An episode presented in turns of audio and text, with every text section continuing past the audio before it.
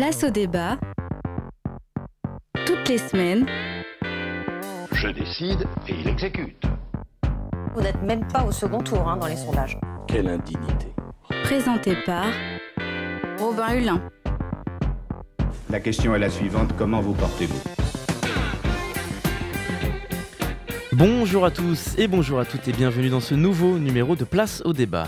Comme toutes les semaines avec mes invités, nous évoquons une thématique de société et un sujet qui agite l'actualité française. Cette semaine, nous parlons de la pauvreté en France. Au travers des derniers chiffres et études de l'INSEE, du Secours catholique et du Secours populaire, tous font ressortir la même chose, que les indicateurs sont inquiétants. La pauvreté s'amplifie, les écarts de richesse se creusent. Selon les chiffres de l'INSEE, 5,3 millions de personnes vivent avec moins de 1000 euros par mois. Selon la Fondation Abbé Pierre, on estime que 330 000 personnes seraient sans abri, un chiffre probablement largement sous-estimé. Et avec une inflation qui frôle les 18% depuis le début de l'année dernière sur certains produits alimentaires, c'est l'alerte rouge, comme le disait le Secours populaire dans son dernier baromètre pauvreté en septembre. Alors l'inflation est-elle en train de créer une nouvelle classe de pauvres? Cette situation économique va-t-elle davantage creuser les inégalités et mettre en danger la cohésion sociale?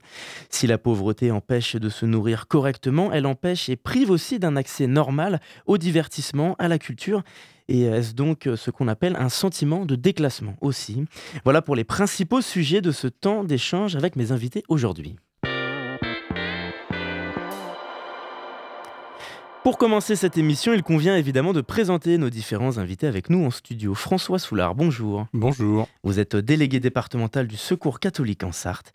Anne-Claude Pavé, secrétaire départementale du Secours populaire en Sarthe. Bonjour. Bonsoir. Merci d'être avec nous. Et enfin, Yves Calip, bonjour. Bonjour. Vous êtes euh, adjoint au maire du Mans aux Solidarités, également président délégué du Centre communal d'action sociale et vice-président de l'Union nationale des centres communaux d'action sociale.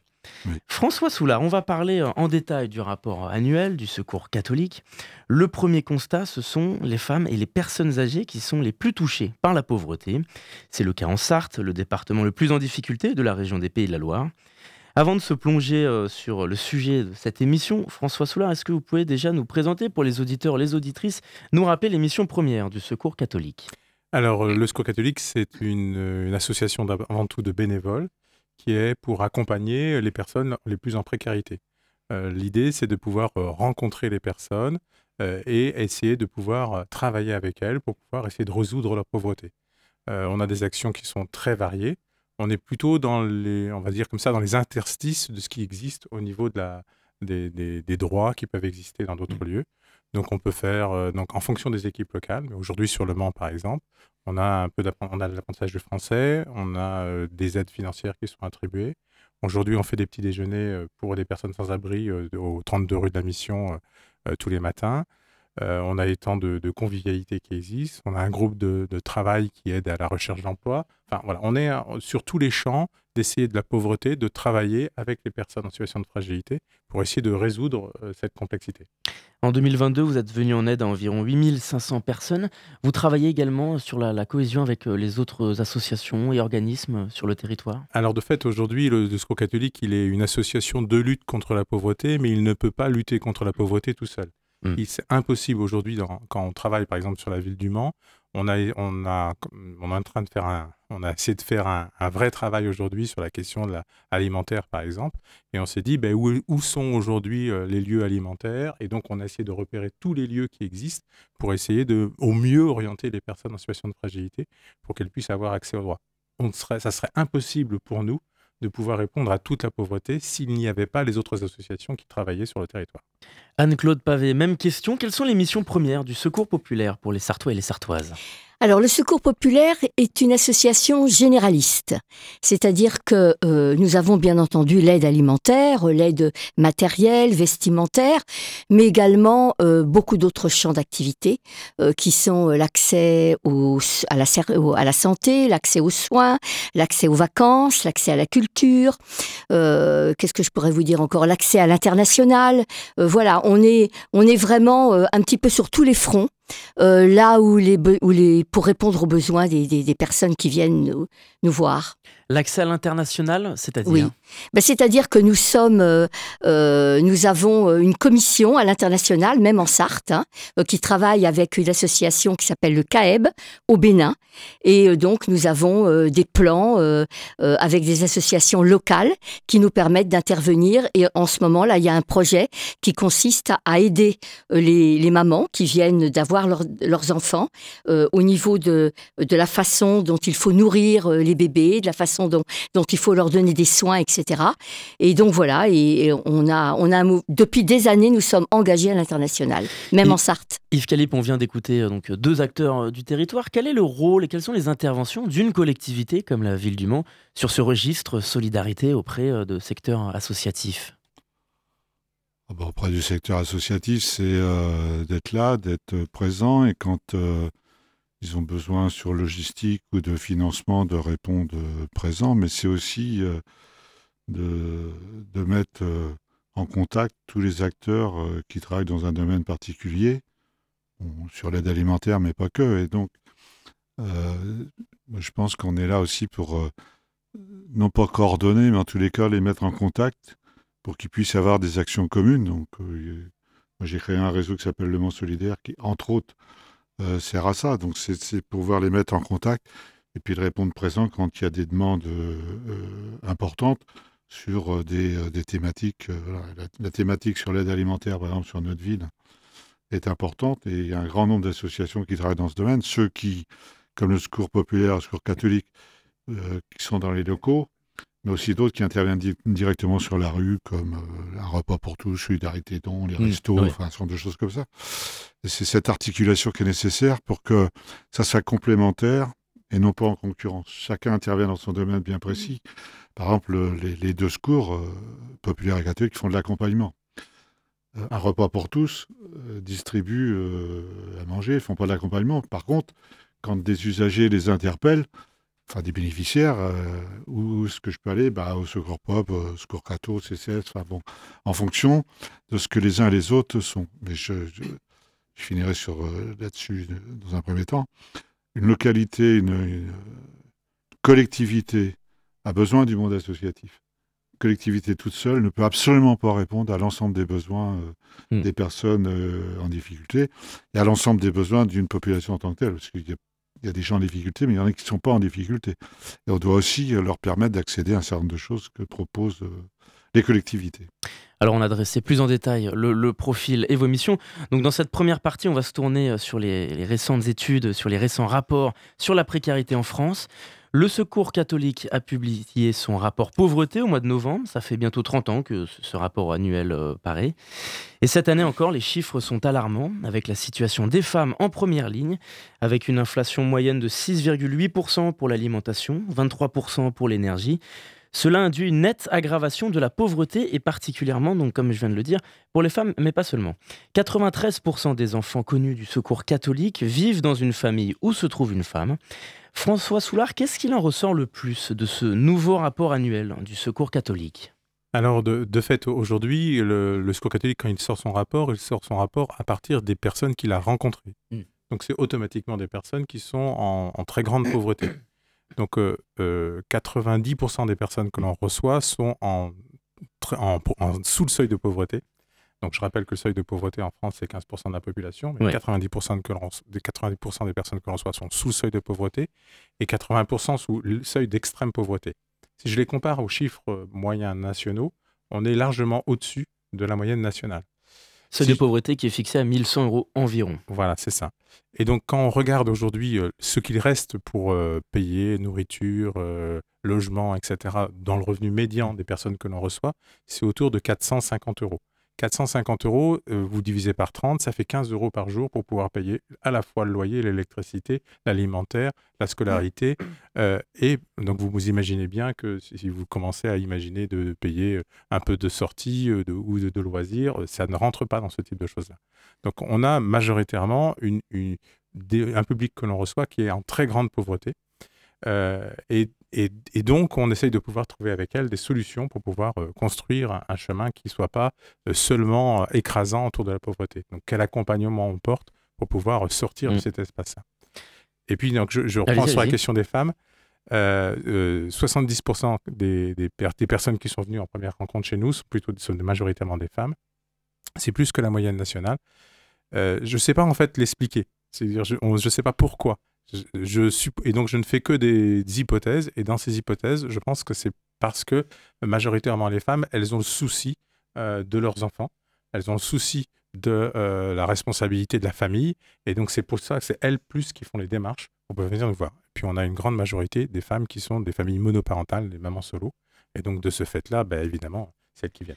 Oui, parce que vous avez dressé le profil de quatre femmes que vous rencontrez le plus souvent au sein du euh, Secours catholique. Quelles sont-elles? Alors, les, quatre profils que l'on a nommés, c'est le profil des femmes qui ont un, salaire, on va dire ça comme ça, une rémunération, un salaire, et qui arrivent à peine à vivre. On a des femmes aujourd'hui qui sont exclues de l'emploi euh, parce que justement elles sont étrangères et donc elles n'ont plus, elles pas le droit de travailler. Euh, J'ai perdu la troisième catégorie, mais et la quatrième, c'est plutôt des femmes qui sont un peu plus âgées. Donc aujourd'hui, en Sarthe, ça représente 11% de la population. Oui, comme, comme vous l'avez dit, il y a les jeunes femmes éloignées de l'emploi, femmes au chômage ou exerçant un, un emploi, un emploi euh, précaire. Alors sur l'interrogation que, que, que, vous portiez, est-ce qu'on peut l'expliquer aussi sur le fait que les femmes sont tout simplement aussi depuis toujours victimes de discrimination à l'emploi et donc davantage de précarité? Alors, euh, je ne sais pas. Alors, c'est une réalité. Les femmes sont discriminées à l'emploi, ça c'est la réalité lorsque aujourd'hui, enfin, les, les, rapports qui sont posés. Euh, mais en même temps, euh, si vous avez la charge mentale euh, de la vie de famille, la charge mentale de ouais. faire en sorte que, le, que la famille euh, vit en, en, bien avec les enfants, euh, et en plus il faut que vous cherchiez un emploi. Euh, de fait, ça augmente la difficulté de l'employabilité de ces, femmes-là. Et donc, je crois que c'est aussi ça qu'il faut prendre en compte. et, alors, je, je, prends quelques exemples pour que ça soit un peu plus concret. Lorsqu'on a eu, une maman aujourd'hui qui est dans un circuit euh, hébergement d'urgence, qui est bénévole en même temps chez nous, qui a des jeunes enfants, qui ne sait pas si elle va être hébergée tous les jours. de fait, aujourd'hui, cette charge mentale, elle reste très très forte. Donc aujourd'hui, comment on va réussir à pouvoir gérer ce genre de choses? On voit bien qu'il y a un certain nombre de femmes qui sont, enfin j'en ai quelques-unes à l'esprit, où c'est compliqué pour elles de pouvoir euh, imaginer un avenir à la fois pour les enfants et à la fois pour elles. Anne-Claude Claude Pavé, pardon, sur ce qu'on vient d'entendre, est-ce que c'est une situation que vous observez également au sein du Secours populaire, dans cette crise de la précarité, une surreprésentation des femmes?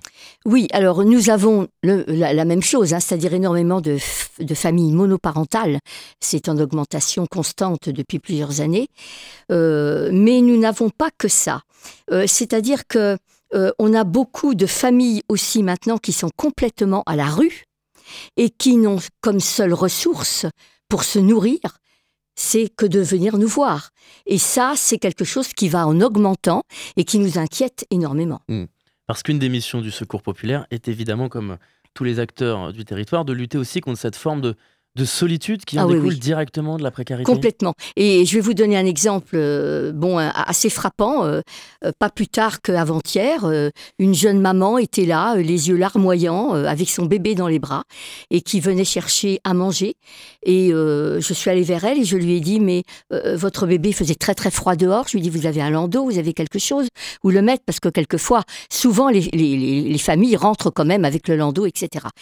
Et elle me dit non. enfin, elle m'a fait comprendre que non parce qu'elle parlait très très peu euh, le français. Et donc euh, voilà, eh bien il a fallu aller lui trouver. On avait dans nos, dans nos réserves, heureusement, un, euh, un, espèce de petit siège et des couvertures. Et on voyait bien que cette femme était en détresse totale. Et quand on, et on est de plus en plus confronté à ce type de situation. Et alors moi, il y a quelque chose qui me, enfin moi, nous, le Secours populaire, qui nous inquiète énormément, c'est de voir l'évolution entre l'aide qu'on fournissait encore il y a quelques années, mmh. qui était une aide ponctuelle quand même. Ouais. On n'avait pas obligatoirement de gens euh, qui venaient systématiquement nous voir. Maintenant, c'est une aide qui, qui malheureusement devient pérenne. C'est des gens qu'on arrive à voir même sur plusieurs années. Alors que le but d'une association, c'est de dépanner momentanément et de faire en sorte que très vite, les gens retrouvent leur autonomie. Eh bien, cette autonomie-là, malheureusement, euh, en ce moment, ils ne la retrouvent plus. Un besoin qui, qui s'étale dans le temps. Ah, oui. Calibre, justement, sur ces propos, vous qui êtes euh, maire adjoint Solidarité depuis euh, de nombreuses années, vous avez le sentiment que le profil des personnes les plus en difficulté a évolué, que la population touchée par la précarité est aujourd'hui plus hétéroclite, comme on pourrait dire, ou à la différence, ce sont euh, les mêmes profils, mais, l'écart s'est creusé encore plus C'est les mêmes profils, mais l'écart s'est creusé. On voit bien euh, l'évolution. euh, Il y a l'effet de crise qui est passé par là. La, crise Covid, elle a aussi mis en avant un certain nombre d'inégalités et on a creusé d'autres. Première chose. Et la, la crise économique, l'inflation, creuse encore davantage. Qu'il y a des gens qui vivaient euh, correctement, l'inflation euh, passant par là, ils se retrouvent dans ceux qui sont euh, pauvres et probablement qu'il y en a qui vont tomber dans la, dans la grande pauvreté.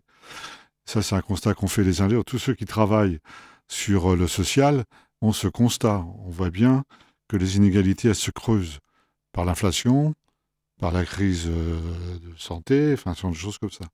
Et sur la, sur la question euh, des femmes, c'est euh, les femmes qui portent la pauvreté dans la famille. Alors, les familles parentales, évidemment, Mm. mais euh, les, les familles, euh, bon, je peux dire, enfin, avec un mari, enfin, Mm. tout ce qu'il faut, enfin, tout ce qu'il faut, un couple, quoi, c'est la femme qui porte, c'est la femme qui pousse la porte de l'association, c'est la femme qui pousse la porte du CCS, et c'est elle qui explique la, la difficulté familiale. Et donc, comme disait euh, François, euh, euh, il y a les enfants, il n'y a pas possibilité de recherche d'emploi. Que si j'ai des enfants, comment je fais quand je recherche d'emploi Chez qui je la mets? Ma voisine, elle est dans la même situation que moi. Euh, donc voilà, donc il y a un certain nombre de choses qui sont euh, mises en, euh, en place pour que les femmes puissent déposer leurs enfants. Bon, il y a les crèches, mais les crèches, pour accéder aux crèches, ça peut aussi être compliqué. Enfin bon, il y a un certain nombre de choses, d'obstacles comme ça qui existent. Et le monde associatif et euh, les collectivités euh, mettent des choses en place pour essayer de réduire cette inégalité. Mais l'inégalité sociale n'incombe la, la, résorp- la résorption de cette inégalité sociale, et elle incombe, puisque je suis l'élu euh, ce soir, elle, elle incombe quand même à ceux qui gouvernent. hein. Mm. C'est leur responsabilité. Donc il y a un certain nombre de choses qui sont mises en place. Voilà, il y, a, quelque chose qui va se mettre en place, c'est le pacte des solidarités, qui arrive normalement euh, au 1er janvier euh, 2024. Euh, moi, je participe à un certain nombre de réflexions, et voilà. Nous, on attend que ça se mette en place, mais avec qui, comment, quels moyens? Parce que c'est aussi ça. Et donc, on, peut, on ne peut exclure aucune association, et euh, aucun CCS en l'occurrence, de cette mise en place du pacte de, de solidarité. Donc, il faut travailler ensemble. Et c'est vrai que c'est les femmes qui portent. Et euh, pour trouver un emploi aujourd'hui, donc quand on trouve un emploi, les emplois précaires sont occupés par des femmes.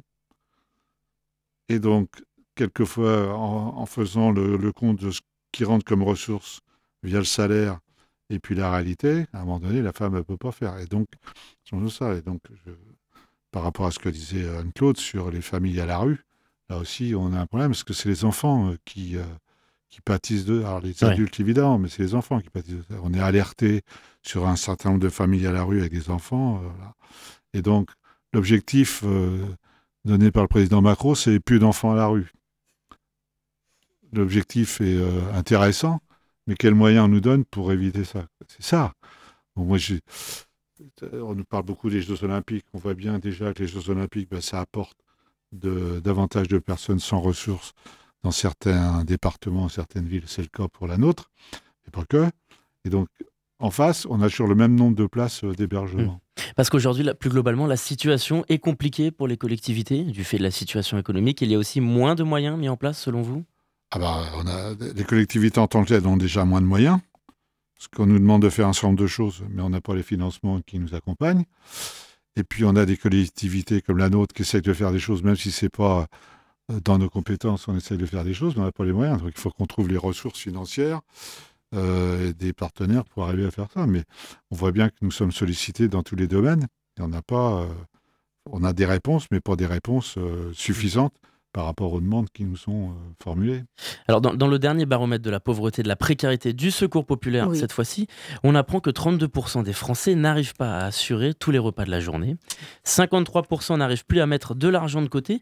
Et surtout que 18% vivent à découvert. Et c'est en hausse par rapport à l'année dernière. Anne-Claude Pavé, comment le secours populaire s'adapte à cette situation, cette crise aiguë de la précarité? Est-ce que vous êtes également victime de cette situation que traverse la France?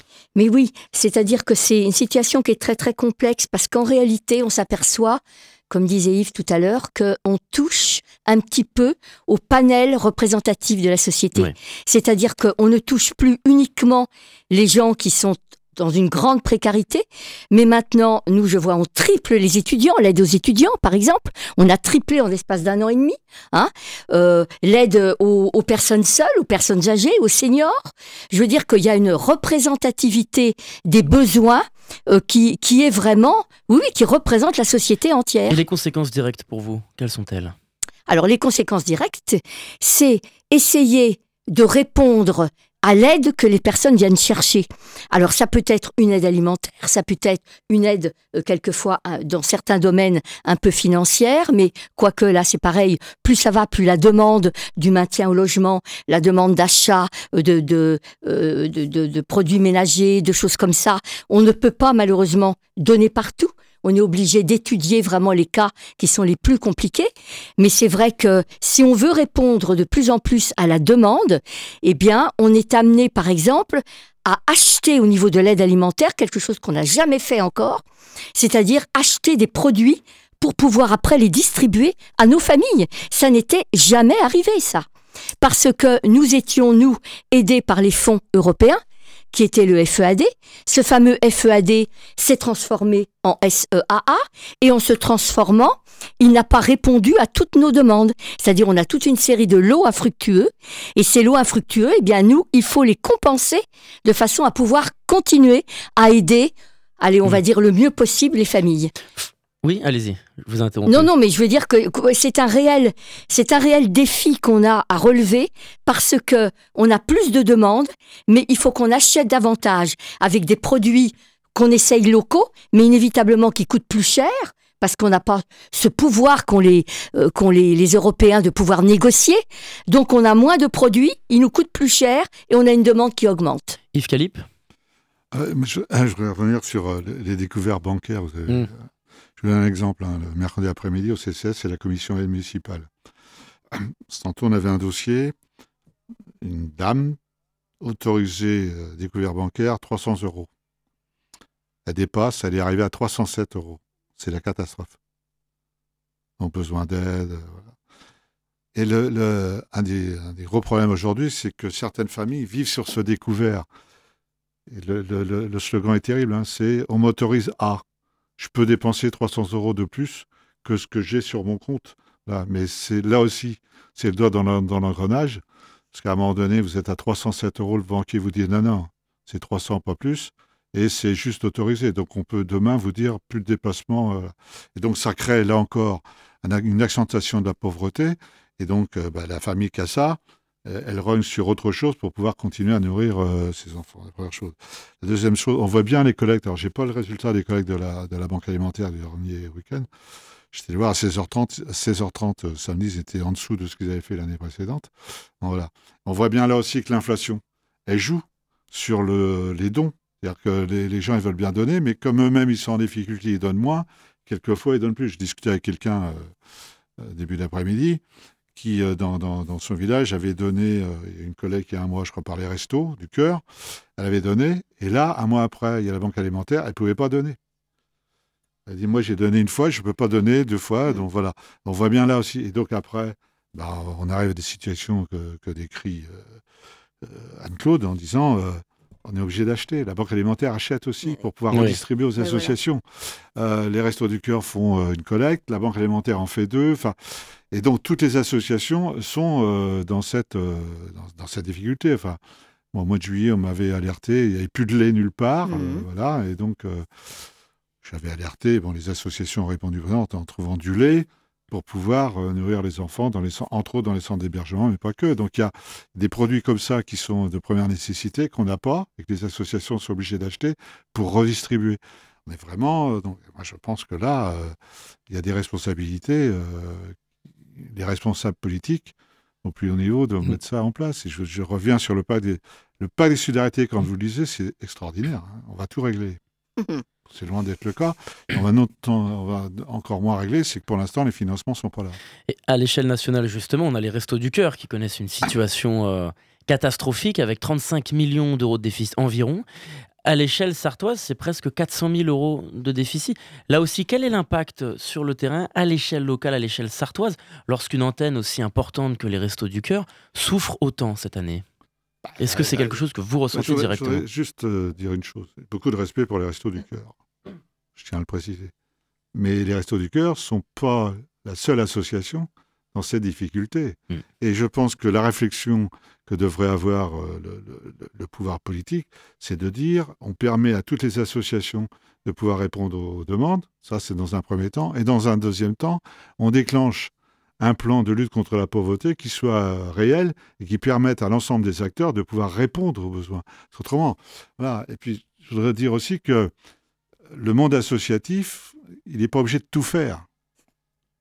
Voilà. Qu'il y a des associations qui prennent, parce qu'il y a des demandes, hein, moi je- j'entends, je comprends, qui répondent, voilà. Et à un moment donné, ils se trouvent devant les difficultés, c'est que ils peuvent pas répondre euh, à la demande d'aide alimentaire, ils peuvent pas répondre à la demande d'accompagnement euh, sur euh, l'achat de fringues, les, fournitures scolaires, le logement, tout ça. Il y a des associations dont la première démarche et la première objectif de l'association, c'est dans tel domaine. Il faut aider ces associations à pouvoir répondre à ce domaine. Elles font bien, pouvoir le développer, puis d'autres font autre chose. Voilà. Il faut vraiment du partenariat. Parce qu'autrement, on va avoir de grosses difficultés pour répondre à l'ensemble. Et Parce ça, que- voilà. François Soulard Euh, Pour compléter ce que, ce que dit Yves Calip, euh, je, je voudrais juste faire un, un petit pas de côté.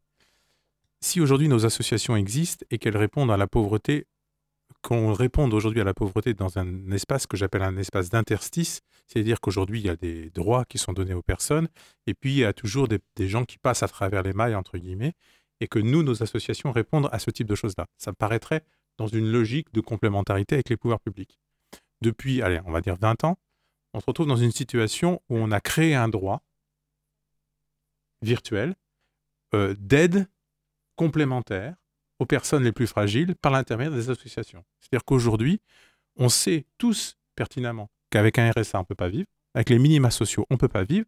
Donc, intellectuellement, les pouvoirs publics, et c'est un peu dans la manière dont les choses sont dites, alors excusez-moi si je, je- je- je contredis le pacte de solidarité, mais c'est un peu dans la manière dont on dit, on dit on va s'appuyer sur les associations pour compléter, entre guillemets, ce, ce- ce droit qui devrait être... Et il y a trop d'attentes sur les associations. Je, un je pense qu'on pas on- on, on s'est trompé de débat. C'est-à-dire Mm. qu'aujourd'hui, les associations, quand elles se sont créées, elles se sont créées pour pouvoir répondre à une demande en complémentarité avec le- la, la pop- la- la- la démarche des pouvoirs publics. Aujourd'hui, plusieurs associations disent mais, mais les minima sociaux sont, sont trop bas aujourd'hui pour permettre aux gens de Mm. vivre. Et donc, si aujourd'hui vous avez des minima sociaux et qu'en plus vous ne pouvez pas nourrir vos enfants, ça veut dire qu'il faut que vous vous retourniez vers les associations pour pouvoir trouver ce qu'il faut alimentairement ou pour pouvoir payer euh, telle facture ou telle autre chose. Mais ce n'est pas la logique normale. Il faut aussi euh, se redire si les associations sont aujourd'hui en difficulté, c'est parce qu'aujourd'hui, excusez-moi, la pression de pauvreté, elle est trop forte et les pouvoirs publics n'y répondent pas comme il faudrait. Enfin, je, euh, excusez-moi de reprendre un, un bâton un peu politique, mais c'est aussi ça la question dans laquelle on est. Et on est coincé. Et on ne peut pas aujourd'hui, nous, associations, dire la générosité du public va répondre à tout. Mm. C'est pas possible. On Mm. sait que c'est pas possible. Mm. Et donc, on va être obligé de faire des choix. Mm. Et donc, juste pour la question des choix, euh, j'ai eu une alerte là, qui, m'a- qui m'a été faite cette, se- cette semaine. On m'a dit, ben voilà, euh, à l'ONU, euh, il y a eu des changements au niveau des restos du cœur. Il y a eu une pression qui s'est accentuée sur les colis d'urgence qui sont faites par l'équipe d'Alon. Est-ce qu'on va pouvoir tenir? Nous, de notre côté, est-ce qu'on va pouvoir répondre à la même demande? Ben, j'en sais rien. On va être dans la même situation à un moment donné. On ne peut pas répondre à tout ce que les autres ne pourront pas faire. On, va être limité aussi avec notre propre moyen. Je crois qu'il faut prendre conscience de ça. C'est-à-dire qu'on va, on va être obligé de changer aussi un peu d'éthique. Moi, je vois, bon, nous, on, a, on a décidé, le, le- secrétariat, enfin euh, l'association nationale nous a bien fait redescendre. On partage, on ne refuse pas, on partage. Mais qui dit partage dit inévitablement avoir des colis moins importants, avoir des produits avec une qualité également qui va baisser tellement les coûts ont élevé, se, sont élevés. Donc là, on est coincé parce que nous, on avait l'éthique de donner, par respect pour les personnes qu'on aidait, des produits de qualité, en quantité, et malheureusement, on va être confronté à ce problème, on va être obligé de partager. Et pour partager, inévitablement, on va diminuer la qualité et la quantité. Et en plus de cela, on va être amené également à revoir nos autres activités. Parce que, oui, On, Mm. C'est l'aide alimentaire, mais ça se répercute sur la culture, sur les vacances, sur toutes les activités. Sur le pôle, on a créé Mm. un pôle nourrisson nous, il y a cinq ans. Eh bien, on va être obligé, euh, et on a déjà commencé, d'aller vers des, euh, on va dire des, euh, des donateurs privés qui vont nous aider à continuer à faire vivre ce pôle.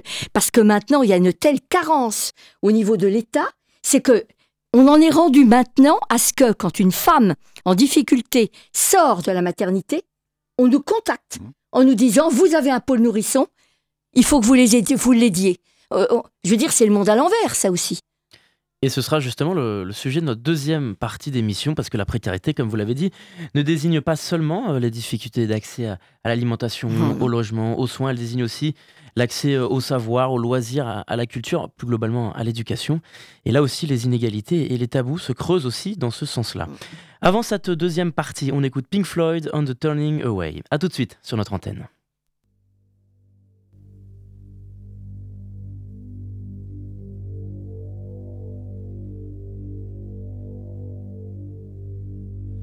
On the turning away from the pale and downtrodden and the words they say which we won't understand. Don't accept that what's happening is just a case of all the suffering.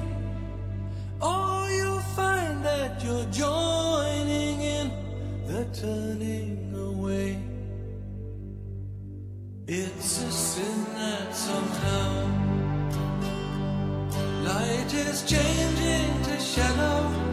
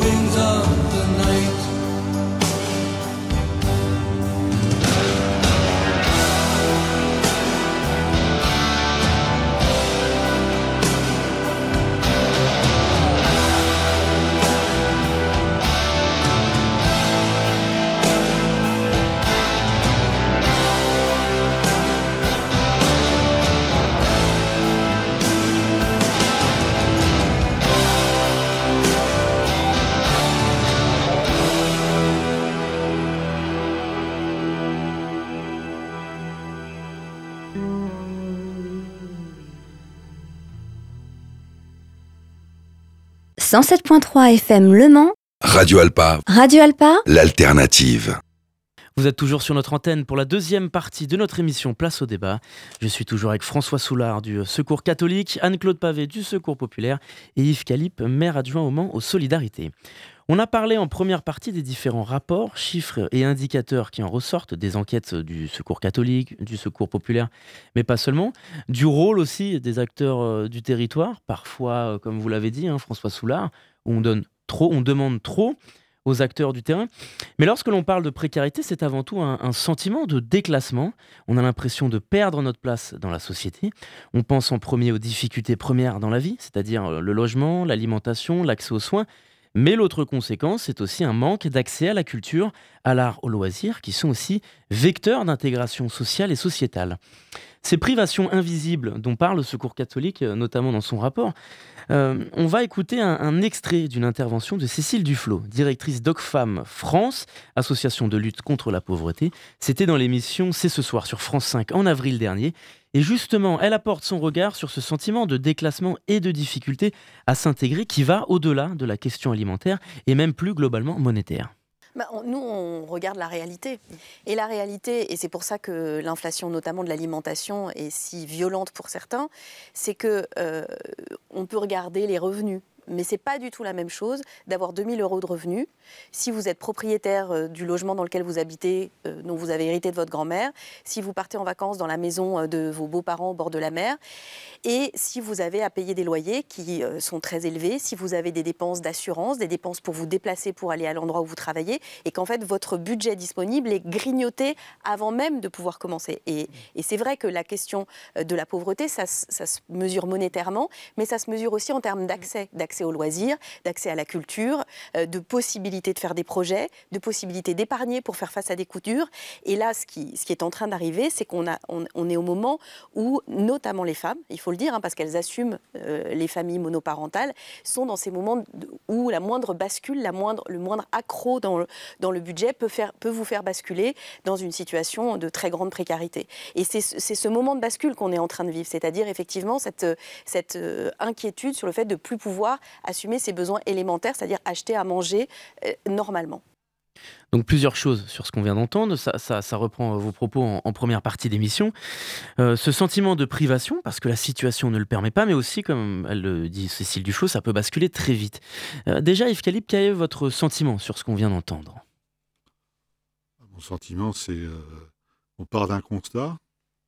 Après, c'est euh, comment on construit les réponses. Et donc, effectivement, il faut des politiques publiques euh, euh, comment, euh, élaborées et qui prennent en compte la réalité pour permettre à chacun d'avoir accès euh, à la culture d'une façon générale, donc à l'éducation. voilà. Sauf qu'aujourd'hui, quand vous êtes en grande difficulté, enfin quand vous êtes en difficulté, même pas en grande difficulté, en difficulté, que là aussi entre précarité et grande précarité, pauvreté et grande pauvreté, euh, la, la frontière, elle n'existe plus. hein. Une fois que vous avez mis, vous êtes tombé, vous continuez à dégringoler. Euh, là, vous- là, votre première préoccupation, c'est nourrir vos enfants, c'est les habiller pour qu'ils puissent aller à l'école. Voilà. S'il y a une sortie, je siège par exemple dans les, euh, dans les collèges, dans deux collèges et euh, dans des écoles. Euh, quand il y a un voyage scolaire, euh, quelquefois, Mhm. les parents, même si euh, quand on regarde, on se dit c'est pas cher, les parents n'ont pas les moyens de, de- de su- financer le voyage scolaire de leur môme. Donc il y a la caisse de l'école. c'est toujours sur la solidarité, mais c'est toujours les mêmes qui alimentent les fonds solidaires.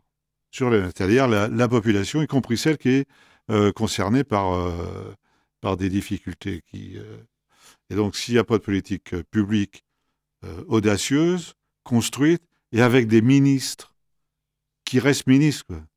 C'est-à-dire qu'il faut les, ministres qui passent, c'est pas possible. On construit avec eux, avec l'UNCAS, on rencontre les ministres et on se retourne, il a déjà changé.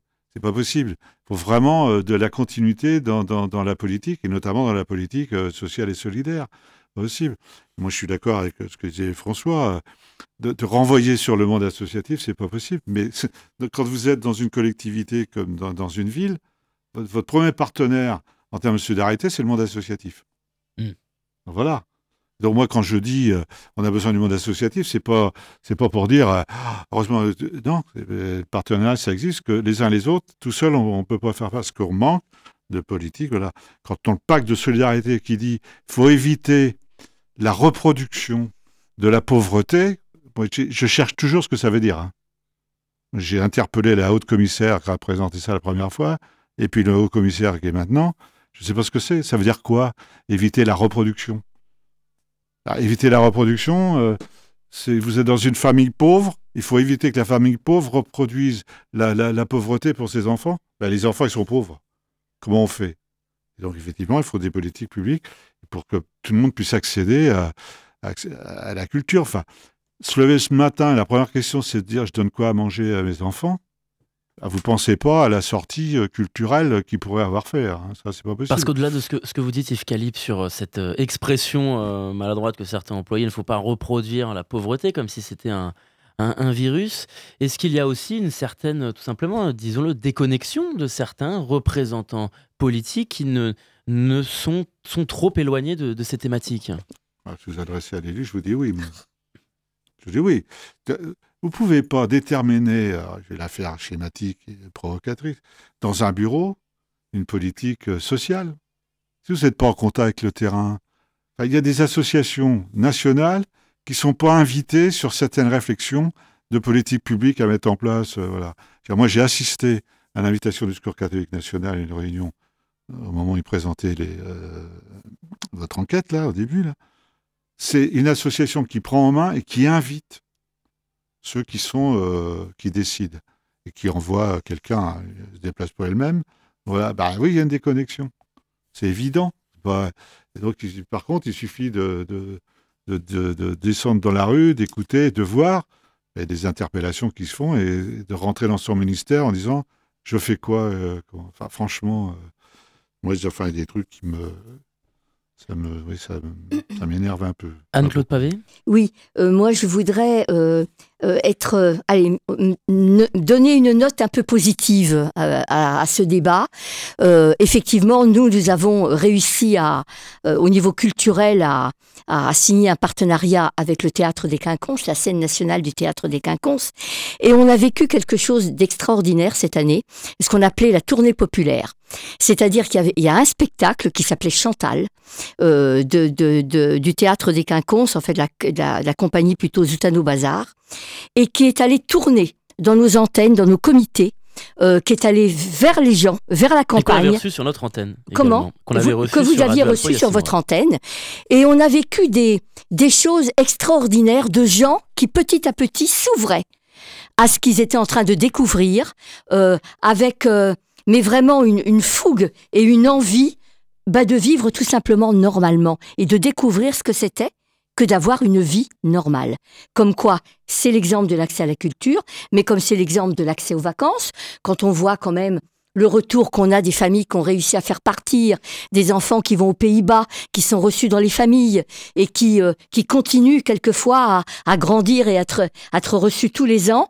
Tout ça sont quand même des exemples, des efforts qu'on est amené à faire, mais qui nous ramènent tellement de, euh, voilà, tellement de, de positivité que ça nous encourage à continuer. François Soulard, ce- la, la culture, le- les interactions sociales, c'est un élément central de votre projet au sein du secours catholique, passer les difficultés euh, d'aide alimentaire, passer le logement, ces choses-là dont on pense parfois peut-être moins Alors de fait, aujourd'hui, euh, je ne sais pas si c'est passé, Hmm. mais c'est euh, aujourd'hui se dire euh, la difficulté à pouvoir s'alimenter, à payer ses factures, elle est là, mais on peut aujourd'hui proposer autre chose. Et, et donc de fait, aujourd'hui, à l'intérieur du Secours catholique, on a un- une, une partie euh, des, des bénévoles qui sont engagés euh, sont des gens qui sont aussi en précarité.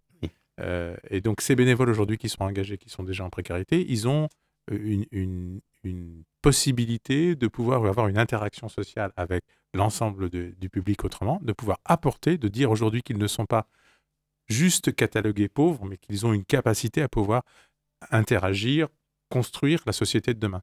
Et en fait, on a, on a tendance aujourd'hui à... Donc c'était, je fais un peu le rapport par rapport à la déconnexion de- du monde politique, c'est-à-dire qu'on a, on a tendance à catégoriser les gens en disant ils sont pauvres, donc ils sont comme ça. Euh, on a entendu, alors je ne vais pas trop rentrer dans ces débats-là, mais on a entendu ils sont pauvres, donc ils sont fraudeurs, ils sont pauvres, donc ils sont telle chose. Mais il- ok, on est pauvre, mais il peut y avoir aussi d'autres choses. C'est-à-dire qu'on peut être capable de pouvoir s'engager pour pouvoir tenir une permanence au secours catholique, on peut s'engager pour pouvoir permettre de, de faire de, de la rencontre avec des personnes, pour faire euh, de l'accès à la culture. De, de- enfin, on peut, il y a d'autres possibilités d'engagement.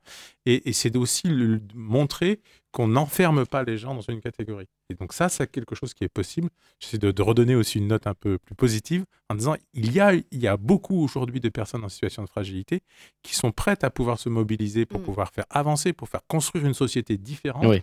Mais on ne les entend pas de cette manière-là. Et parce qu'on est amené à se poser cette question, y a-t-il en France aussi aujourd'hui une classe de nouveaux pauvres? Anno Kouanatan est économiste à Paris-Dauphine, il est membre de l'Institut Rousseau et il a développé cette théorie dans son ouvrage Les nouveaux pauvres, inflation, la vie chère, qui pour payer l'édition C'est aux éditions du CERF en 2023. Lui aussi, il est intervenu dans l'émission C'est ce soir d'avril dernier pour expliquer son point de vue sur ce sujet. Effectivement, j'avais décidé d'intituler mon livre Les nouveaux pauvres parce que, euh, malheureusement, il y a les pauvres, les gens qui sont en situation de précarité et qui l'ont, euh, été depuis un certain temps. Quand il y a de l'inflation, que ce soit 3% ou 10%, c'est insupportable de toute façon parce que, euh, ils ont une grosse part de leurs dépenses qui sont des dépenses. De survie. Euh, du logement, euh, énergie, euh, alimentation, etc. Donc pour eux, c'est toujours difficile. Mais, et j'en reviens au point de M. Leblanc, c'est-à-dire qu'aujourd'hui, il y a toute une classe moyenne et une petite bourgeoisie qui en fait est contrainte de dépenser un peu plus sur l'alimentaire, un peu plus sur leur facture d'électricité. Et ils se disent Ah, bah en fait, je ne vais pas pouvoir partir en vacances là où je voulais, ou je ne vais pas pouvoir épargner autant que je voulais. Et ils ont un vrai sentiment de, déclassement. Je fais le parallèle aussi dans, dans mon ouvrage avec euh, ce qu'ont vécu les Allemands euh, pendant l'hyperinflation des années 30. En fait, l'hyperinflation des années 30 a été un vrai traumatisme pour la bourgeoisie allemande, parce qu'ils ne pouvaient plus se payer de cours de piano, parce qu'ils ne pouvaient plus aller à l'opéra. Ça peut sembler complètement euh, absurde, mais ça, par exemple, c'est quelque chose qui a, qui a marqué et qui a façonné la société allemande et qui a encore des répercussions aujourd'hui sur la conduite de la politique en Allemagne. Ça veut dire qu'aujourd'hui- basculer politiquement aussi derrière. Voilà. Absolument. Oui, ça veut dire qu'aujourd'hui, vous faites le parallèle entre la situation qu'on connaît aujourd'hui en France et les années 30 en Allemagne et que ça pourrait avoir des débouchés euh, politiques euh, aussi inquiétants Alors, ce qu'il faut quand même nuancer, c'est-à-dire que je ne prédis pas une hyperinflation euh, en 2-3 ans, comme ça a pu être le cas euh, en Allemagne. En revanche, ce que je dis, c'est qu'il y a des raisons structurelles, euh, climatiques, sociales, démographiques, technologiques, qui font penser que l'inflation va rester à un niveau relativement élevé, que les revenus, notamment des salariés, ne vont pas suivre, et donc qu'il va y avoir une paupérisation d'une partie importante de la société. Alors, François Soulard, sur le début de son intervention, déjà, quel est votre sentiment sur ce qu'on vient d'entendre? Est-ce que c'est tabou de dire qu'une partie de la classe moyenne connaît aussi une forme de précarité, puisque euh, privation il y a aussi, ou c'est une théorie qui se détourne des enjeux de ce qu'est réellement la lutte contre la pauvreté? Euh, C'est difficile à pouvoir dire par rapport au public que l'on reçoit, mais je peux le dire par rapport aux, aux bénévoles que qui, sont, qui, sont, qui travaillent chez nous. Euh, la question euh, de, des propres déplacements pour venir en réunion, de pour venir dans telle et telle chose. Est-ce que le bénévolat que je vais faire va coûter plus cher? Euh, Ça fait partie des questions aujourd'hui qui sont posées dans, dans là où je vais m'engager, où est-ce que je vais pouvoir faire un certain nombre de choses. Donc cette question-là, on la voit tout doucement apparaître, pas tout à fait dans la même manière que, que l'économiste euh, peut le parler, mais au travers du monde associatif. Donc, euh, où est-ce que je vais m'engager? Est-ce que je m'engage vraiment parce que c'est ma conviction profonde et, et quoi qu'il en coûte, entre guillemets, pour pas reprendre une expression, euh, ou alors bah, je vais faire aussi des choix en fonction de ce qui serait en possibilité de pouvoir euh, financer parce que mes frais ne sont pas automatiquement remboursés, payés, etc. Cette question-là, elle, elle va apparaître aussi dans la question de la mobilisation des personnes. Donc, est-ce qu'il va y avoir un sentiment de déclassement, parce que c'est comme ça qu'ils le nomment, ou une paupérisation d'une certaine classe euh, C'est pas impossible dans, dans la situation dans laquelle on est. Yves Calip, sans rentrer dans un débat politique, puisque ce n'est pas le- l'enjeu de ce soir, que pensez-vous de son parallèle avec la, la terrible crise économique que l'Allemagne a connue dans les années 20 et 30 Est-ce qu'à force de désespoir, de, de sentiment d'abandon de la classe politique, cela peut conduire aussi à certains choix politiques plus sombres? Je suis passé euh, parallèle entre euh, maintenant et ce qui s'est passé dans les Mm. années 30 en Allemagne. euh, par contre, on voit bien, on n'a pas besoin. Je ne suis, pas- sûr qu'on soit utile de faire le parallèle avec les années 30 en Allemagne. En Argentine, Ouais, 140% d'inflation et l'élection de Javier Milei. ouais, et en Italie. En Italie, Ouais. voilà. en Hollande. Euh, voilà, c'est-à-dire que quand euh, euh, il y a des grandes difficultés pour le- la population, que un grand nombre de, politiques ont été au pouvoir et n'ont pas répondu euh, d'une façon euh, importante aux besoins de la population, on est tenté d'essayer des choses. Et donc, la montée euh, du Front National, maintenant du, du Rassemblement National, c'est les mêmes. Elle est là, elle existe, et c'est sûr que ça, ça peut basculer. Et donc, pour éviter cette bascule, c'est politique publique importante dans tous les domaines, et notamment dans celui-là, et qui, et qui prennent en compte ce qu'est la population, où elle en est, parce que euh, les, les classes moyennes, les couches moyennes, elles sont touchées. Et donc, évidemment, elles dépensent moins, mais c'est un peu le, le chat qui se mord la queue. quoi. Mm. Si je dépense moins, je produis moins. Si je produis moins, j'ai moins d'emplois. Si j'ai moins d'emplois, enfin bon, voilà. Donc, je vais pas faire un cours d'économie, mais c'est aussi ça. Il faut regarder ça. Et donc, le fait de pouvoir aller, euh, de pouvoir faire du piano, pouvoir aller au cinéma, au théâtre, euh, d'abord, ça aide. Ça fait, euh, et puis ça permet à d'autres d'entraîner en disant viens donc avec moi, voilà. Mais si on n'a pas les moyens, on fait pas. Et c'est- ça qui, fait que la, pauvreté euh, continue, c'est que il y a l'inflation, il y a aussi des non-réponses aux besoins qui font qu'à un moment donné, il y a des dangers politiques qui existent. On voit bien, tout ce qui se passe, voilà, par Ouais. beaucoup de violence. Mais il y a une violence dont on parle pas beaucoup et qui est quotidienne. C'est la violence que ressent- ressentent les familles, euh, les mamans, entre autres, qui, euh, en se levant le matin, se posent un certain nombre de questions. Je vais faire quoi dans ma journée pour que mes mômes soient bien? C'est violent, ça. C'est violent de ne pas pouvoir entrer dans un, dans un magasin et de pouvoir acheter quelque chose. C'est violent. C'est violent d'aller euh, voir euh, le Secours Pop et euh, Cato, de pousser la porte du CCS. Que je vais, là, je vais rentrer, je vais dire à des gens, je peux plus. Faut m'aider. C'est d'une violence terrible. C'est terrible, ça. Euh, et, donc, voilà. Et, les gens qui, restent chez eux, c'est tellement violent qu'il y en a qui restent chez eux, c'est du non-recours, qui s'accentue. Et puis, euh, le, numérique n'a pas aidé. Il crée une fracture. Notre société est violente par rapport à ceux qui sont en précarité et ça crée de la précarité. Ah, Anne-Claude Pavé, justement, Oui. quel est le sentiment qui domine chez les gens que vous rencontrez, que vous accompagnez au sujet de la situation économique en France, de leur regard sur les actions du gouvernement, ce, ce- ce qui se passe aussi dans, dans l'actualité? Vous savez, malheureusement, on n'a pas, pas beaucoup l'occasion de parler avec eux de, Ce que je veux dire, c'est ce que ces vous ressentez de la colère aussi. Est-ce qu'on- Oui, alors, euh, de la colère, euh, de la, oui, de la révolte vis-à-vis de ce qu'ils vivent, et justement parce qu'ils continuent à le- leur vivre, ils ne voient pas d'issue. Ils ne voient pas d'issue, donc euh, inévitablement ils sont, ils sont profondément tristes, profondément atteints. Mais je pense que euh, ils, ils ne vont pour la majorité même pas jusqu'à cette analyse-là. Je veux dire qu'ils sont vraiment dans leurs problèmes terre à terre. Et, euh, et, c'est pour ça qu'on en revient à ce qu'on disait tout à l'heure. Euh, il faut qu'on les accompagne dans ces problèmes terre à terre, mais qu'on les accompagne aussi vers la positivité et vers un, retour, on va dire, à, une vie, allez, quasi normale. Je dis pas normale parce qu'on ne pourra pas, mais au moins essayer de les ouvrir et de les faire penser à autre chose. Moi, je vois quand vous parliez de, de- des gens, euh, des personnes aidées qui s'investissent. Actuellement, Toujours dans le domaine culturel, nous avons un, un- un partenariat avec l'école des beaux-arts Oui. et nous avons deux jeunes femmes des beaux-arts euh, qui sont en train de, euh, de réaménager, euh, avec l'aide des personnes que nous aidons d'ailleurs, l'espace dans lequel nous allons recevoir tout le monde. Et c'est incroyable de voir la- comment les gens réagissent en s'impliquant hein, et, en, et en, en, étant fiers à la limite qu'on leur demande leur avis. Et, c'est quelque chose en ce moment qui, qui fonctionne vraiment très bien et qui rend, ben, qui leur donne un petit peu de, un petit peu de- de joie de vivre, quoi. Alors, comme je l'ai dit, hein, sans rentrer dans un débat politique, mais il nous reste quelques minutes. Mais est-ce qu'il y a aussi des mesures prises par le gouvernement qui vous inquiètent pour les éventuelles répercussions que vous allez devoir gérer sur le terrain Comme par exemple l'annonce du ministre de l'économie la semaine dernière de réduire la durée d'indemnisation pour les personnes au, chômage de plus de 55 ans, donc de la faire passer de 27 à 18 mois. On sait que c'est une catégorie, une des catégories qui a le plus de difficultés à retrouver du travail en France. Juste sur cette éventuelle mesure, François Soulard, est-ce que vous craignez des répercussions à venir dès l'année prochaine? Euh, le pourcentage des personnes que l'on a rencontrées qui ont plus de 60 ans a augmenté euh, depuis, euh, depuis 3 ans. Donc, on, donc, ils correspondent à cette catégorie-là, puisque de fait, la retraite, c'est jusqu'à jusqu'à 64 aujourd'hui.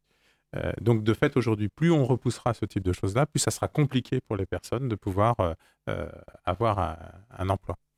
En fait, je, pense qu'il faut, les- les mesures aujourd'hui qui sont posées, il faut qu'on essaye de pouvoir. J'aimerais bien que les gouvernements arrêtent de, de penser les mesures avec des, des, des schémas tout faits, euh, je dirais partisans, mais essayer de regarder les mesures en fonction de leur efficacité et de leur réalité du terrain. C'est-à-dire euh, pas de les regarder en disant ce que je pense des pauvres, mais qu'est-ce que ça va donner comme résultat de lutte contre la pauvreté réellement. Contraindre pour aller retrouver du travail C'est-à-dire que comment aujourd'hui on va poser des, des- des solutions, des, des propositions qui sont dans une, dans une logique de construction, mais qui ne sont pas dans une logique d'aggravation.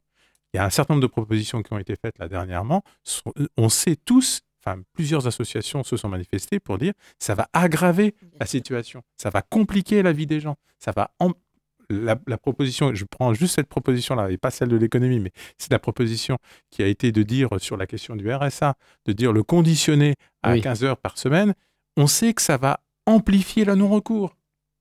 Mais ok, ça va faire des économies, mais ça va pas résoudre le problème de la pauvreté. Qu'est-ce que l'on veut jouer? Est-ce que c'est la question de, l'économie que l'on veut faire sur le dos des pauvres ou est-ce qu'on veut lutter contre la pauvreté? C'est ça la question qu'on veut, qu'il faut poser vraiment. Et, et je trouve qu'on on manque de débats qui s'élèvent un peu, on reste dans un débat trop partisan et on ne lutte, on, on pose pas les bonnes questions pour, les bonnes, pour avoir des bonnes réponses. Je suis obligé de conclure cette émission puisque le temps passe très vite et on est rattrapé. Merci beaucoup à vous trois d'avoir répondu à notre invitation. Yves Calip, maire adjoint aux Solidarités au Mans, Anne-Claude Pavé, secrétaire départemental du Secours populaire en Sarthe, François Soulard, délégué départemental du Secours catholique en Sarthe. Très rapidement, est-ce qu'on peut redonner des informations pratiques pour les gens qui nous écoutent et qui souhaitent se renseigner sur le Secours catholique? Ils peuvent euh, se présenter au 32 rue de la Mission aujourd'hui en Sarthe, il n'y a pas de problème, on sera- ils seront toujours très bien accueillis. Anne-Claude Pavé également. Eh bien, écoutez, euh, nous, c'est pareil. euh, téléphone euh, 02 43 85 01 28, la boîte mail du Secours populaire. Et puis, et puis voilà. Puis tous les rendez-vous que nous avons en ce moment avec notre campagne des Pères Noël verts. Merci à Romain Linan pour la réalisation technique de cette émission. Vous pouvez la réécouter en podcast sur radioalpa.com et sur toutes les plateformes d'écoute. Tout de suite, c'est l'Amphi avec Charlie Pless. Et en attendant, je vous dis à vite sur notre antenne.